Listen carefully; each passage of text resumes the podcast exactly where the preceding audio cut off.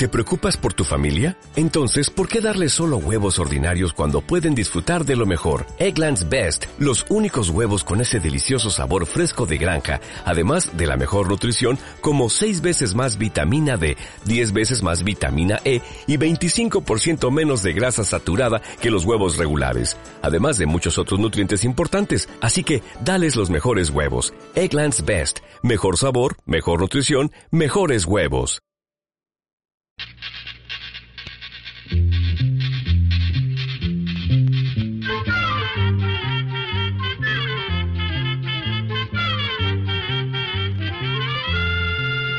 Llegó pa' todo, llegó la escuela, llegó la escuela, llegó por radio.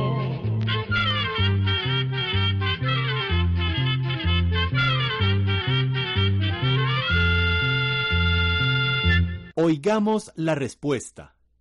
Es el programa que les trae a ustedes el Instituto Centroamericano de Extensión de la Cultura, ICQ. Quiero saber cuáles son los insectos invasores que hacen más daño a la agricultura y que causan pérdidas mundiales millonarias. También cuál es la región del planeta más afectada por este tipo de plagas. Estas preguntas nos las hace un amigo oyente desde San Vito de Cotobruz, en Costa Rica. Oigamos la respuesta. Se conocen como insectos invasores los que el ser humano lleva a lugares distintos al ambiente donde han crecido naturalmente. Estos insectos se adaptan a estos nuevos territorios y empiezan a reproducirse y extenderse convirtiéndose en plagas que causan enormes daños a la agricultura, a los animales y hasta a las personas. Según reportan los resultados de los más recientes estudios sobre este tema, los países que se verán más afectados por los insectos invasores son los Estados Unidos, China, India y Brasil. Estos países tienen un comercio muy grande con otros países del mundo, lo que aumenta las posibilidades de que a través de esos productos y medios de transporte puedan entrar más insectos invasores a sus territorios. Por otra parte, el estudio también dice que los países en desarrollo que tienen pequeños territorios pueden sufrir daños aún mayores que los países que mencionamos anteriormente. Como estos países que tienen pequeños territorios no tienen una agricultura variada, si los insectos invasores dañan los pocos cultivos que tienen, sufren grandes problemas económicos. Y no solo el ser humano ha contribuido a que ciertos insectos se conviertan en plagas. El calentamiento del planeta debido a la contaminación también hará que muchas especies de insectos lleguen a lugares donde nunca antes habían vivido. Entre los insectos invasores más dañinos para la agricultura a nivel mundial, se mencionan, por ejemplo, ciertas especies de termitas y de polillas, la hormiga roja de fuego, la avispa común, la mosca blanca del tabaco y la mosca del Mediterráneo. Uno de los problemas de estas plagas es que, en la mayoría de los casos, cuando una especie ya ha invadido un lugar, es muy difícil y caro eliminarla. A veces incluso resulta imposible. Por eso, la única arma efectiva es la prevención. Además, se insiste en que las autoridades de cada país deben estar vigilantes y tener un estricto control de las importaciones así como también combatir el comercio ilegal de productos.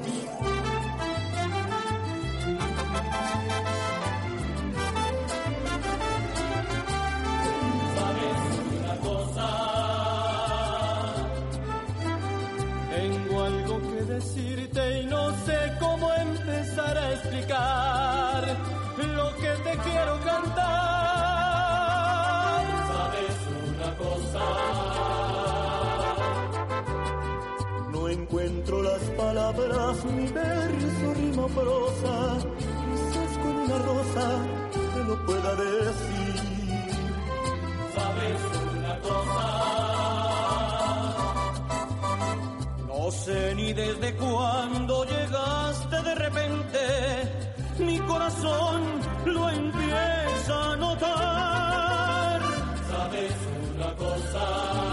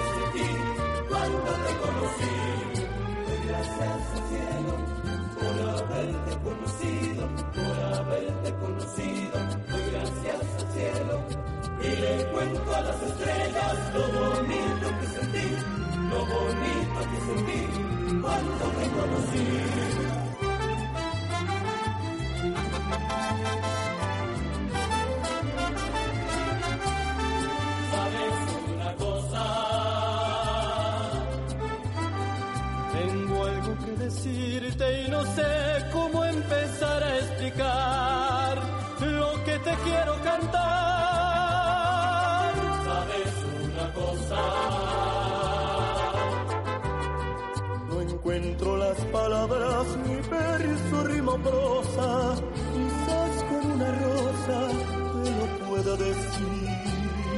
¿Sabes una cosa?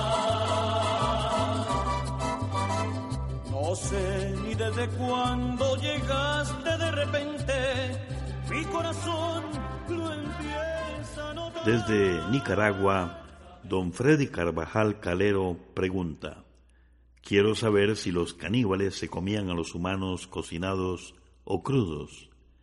Escuchemos la respuesta.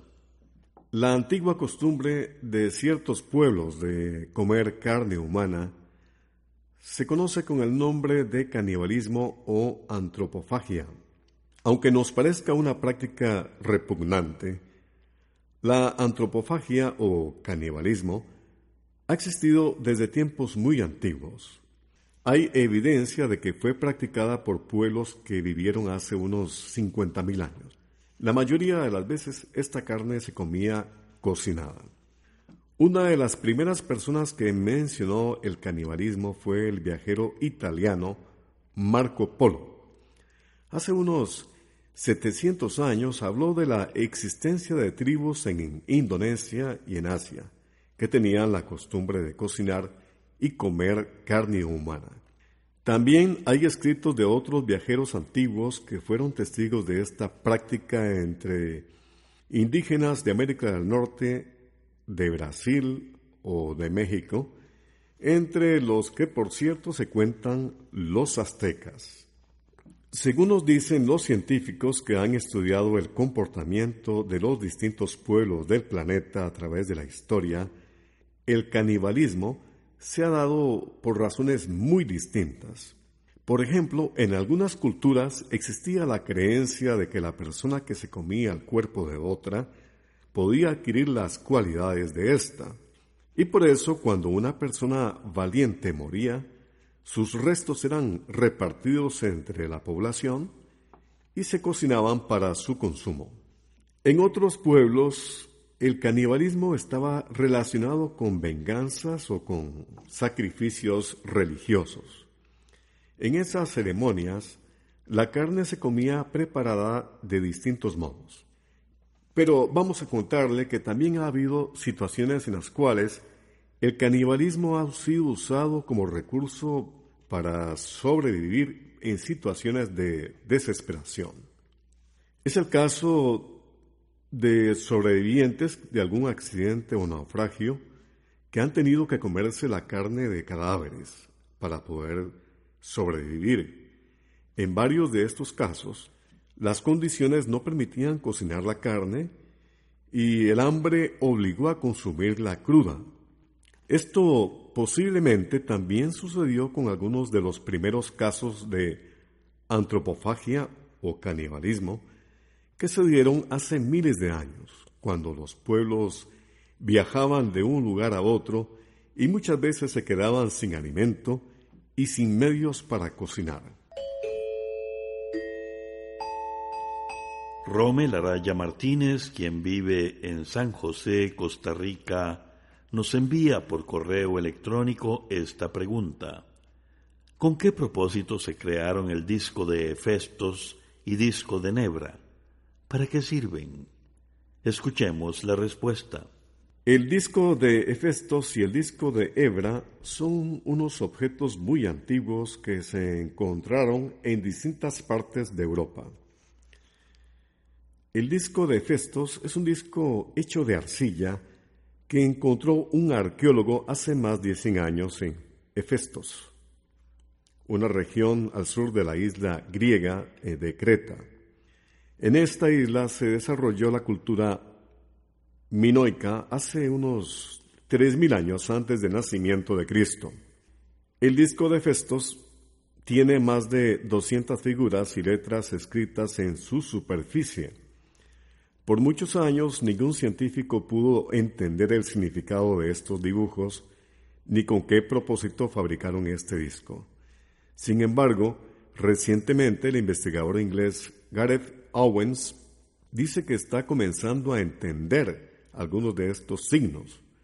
Según parece, el disco está dedicado a una diosa madre que fue muy importante para el pueblo minoico. Por otro lado, el disco de Nebra es una placa redonda de bronce de unos 30 centímetros de diámetro que se descubrió en 1999 en un bosque de la región de Nebra en Alemania.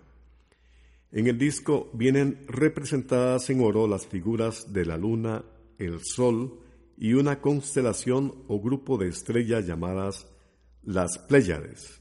Parece ser que este disco lo usaron unos pueblos del centro de Europa hace como 3.600 años para estudiar los astros y en ciertas ceremonias religiosas.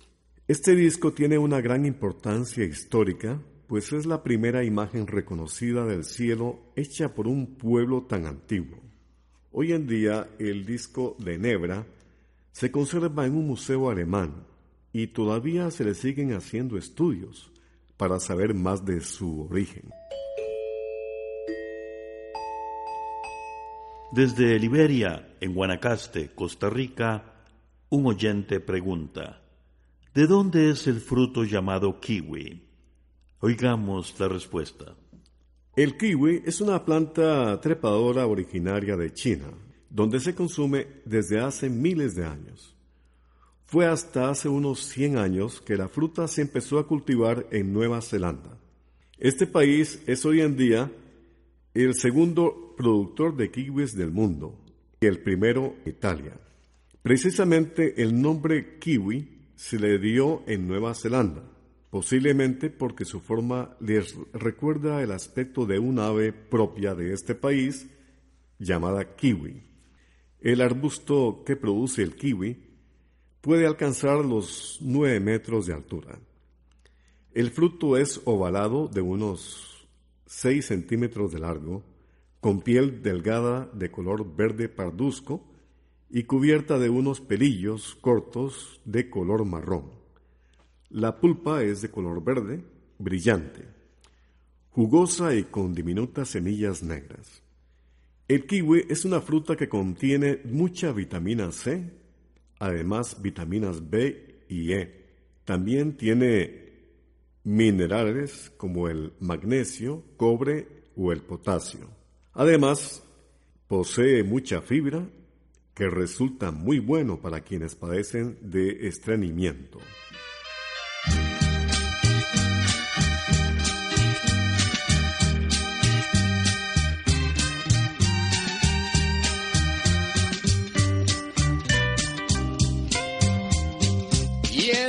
Me da pena empezar a ser viejo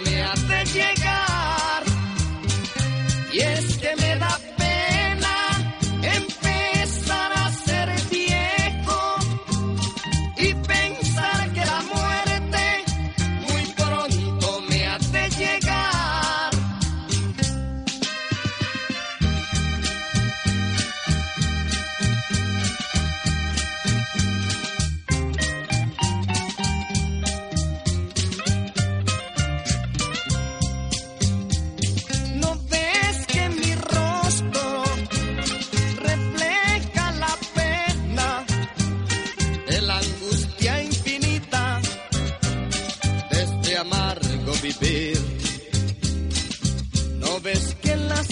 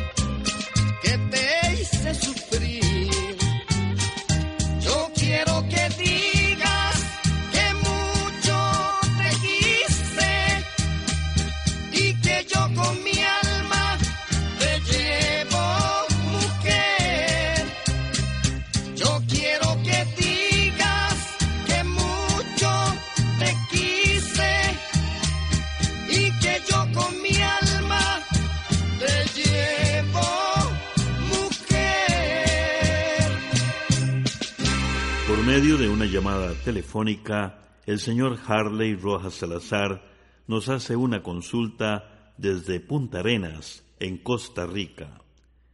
Quiero que me comenten acerca de la nuez que le dio nombre a la popular Coca-Cola. Oigamos la respuesta. La Coca-Cola es una bebida que fue inventada en 1886 por el químico estadounidense John Pemberton. Para fabricar este producto, Pemberton se inspiró en una bebida energizante de vino y hojas de coca que había patentado años antes el francés Angelo Mariani.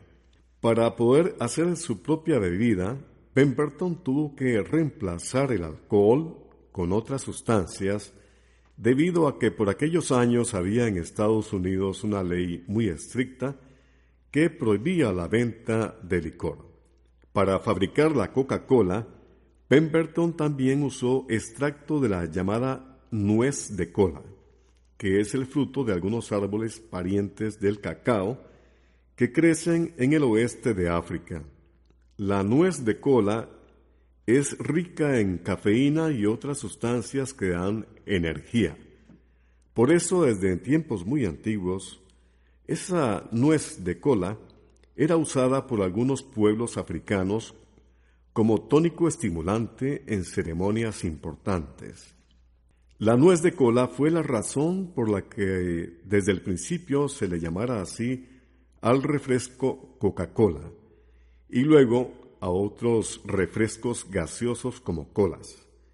Sin embargo, hoy en día varias empresas de refrescos utilizan ingredientes artificiales que aparentan o sustituyen el sabor y los efectos de la nuez de cola. Un amigo oyente nos escribe desde Punta Arenas, en Costa Rica. ¿Cómo fue que el cantón de Pérez Celedón llegó a pertenecer a la provincia de San José? ¿Cuántos años cumple este cantón? Oigamos la respuesta. En Costa Rica, Pérez Celedón es el cantón número 19 de la provincia de San José.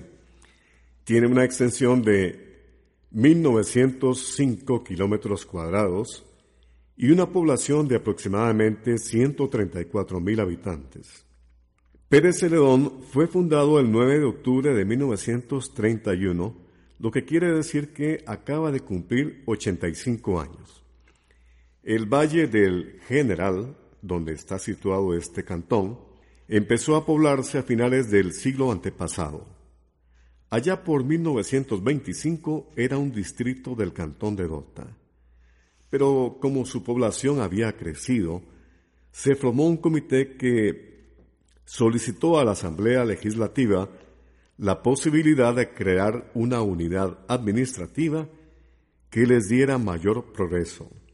Fue así como el 9 de octubre, por medio del decreto 31, se fundó este cantón perteneciente a la provincia de San José. En lugar de llamarse Cantón el General, se le puso el nombre de don Pedro Pérez Celedón, un abogado y diplomático que impulsó el desarrollo de esa zona.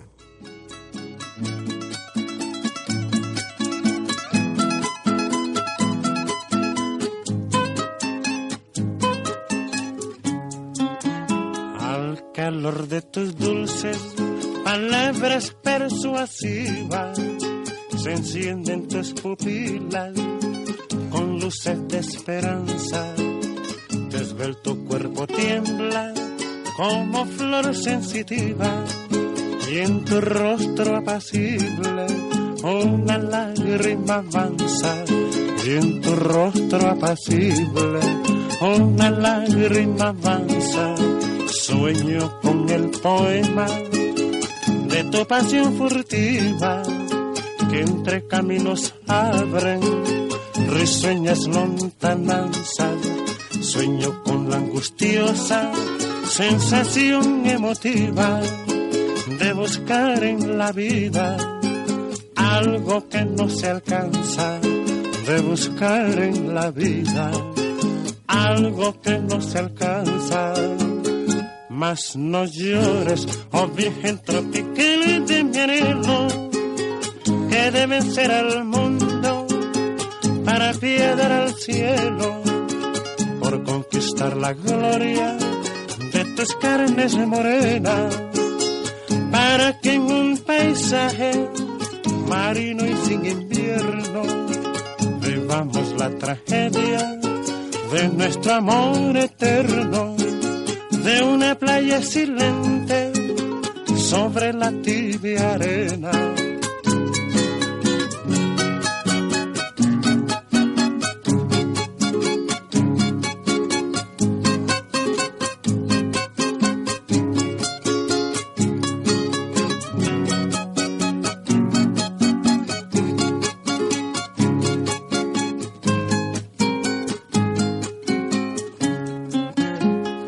Mas no llores, oh virgen tropical de mi anhelo, que deben ser al mundo para piedar al cielo, por conquistar la gloria de tus carnes morenas, para que en un paisaje marino y sin invierno vivamos la tragedia de nuestro amor eterno de una playa silente sobre la tibia arena. Quisiera saber sobre la biografía de la astrónoma Annie Maunder.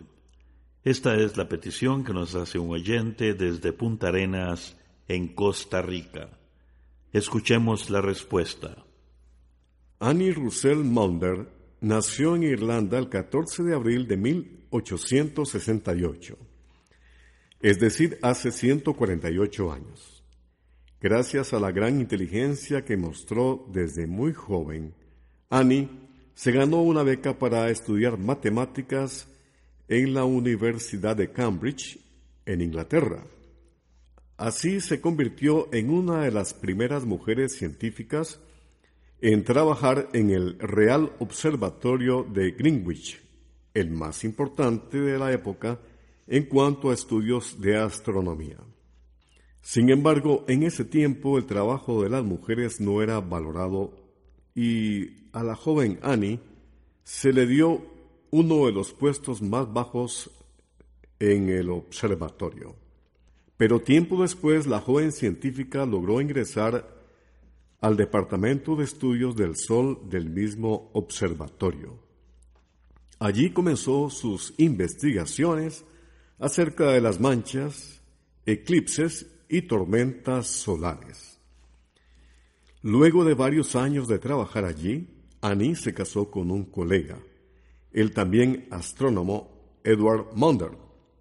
Debido a que ambos trabajaban en el mismo lugar, Annie tuvo que renunciar, pero para entonces había llegado a saber mucho de astronomía por lo que junto a su esposo se dedicó a viajar a distintas partes del mundo para observar eclipses y otros fenómenos astronómicos. Annie Russell Maunder era también una hábil fotógrafa y se cuenta que hasta diseñó una cámara especial para poder tomar las fotos que necesitaba. En aquella época las mujeres tenían dificultades para desempeñar ciertos trabajos que estaban reservados para los hombres. Por eso, muchas de sus investigaciones se publicaron bajo el nombre de su esposo. Sin embargo, el señor Munder reconoció el apoyo de Annie en un libro de astronomía titulado Los cielos y su historia, que publicaron en 1908. En las primeras páginas del libro, él dice que casi todo el trabajo de investigación lo había hecho su esposa Annie. También hay que mencionar que Annie Russell Maunder fue una de las primeras astrónomas en ser aceptadas por la Real Sociedad de Astrónomos de Inglaterra en 1915. Fue hasta hace algunos años que su importante trabajo fue reconocido. También le contaremos que en honor al trabajo de Annie y su esposo, se nombró un cráter de la Luna llamado cráter Maunder. Programa B, Control 35. Así llegamos a un programa más de Oigamos la Respuesta. Pero le esperamos mañana, si Dios quiere, aquí por esta su emisora y a la misma hora. Mándenos sus preguntas al apartado 2948-1000 San José, Costa Rica. También nos puede llamar a los teléfonos 22 25 52 38 o 22 25 53 38 o mándenos un fax al 22 25 22 27. También le damos el correo electrónico isq arroba isq.org. Celo de letreo i c e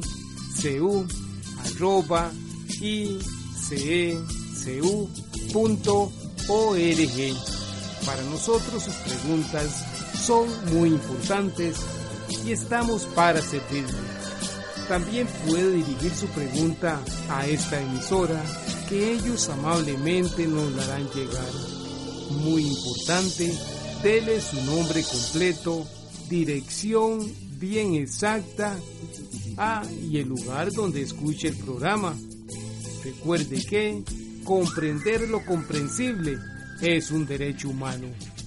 Que Dios le bendiga.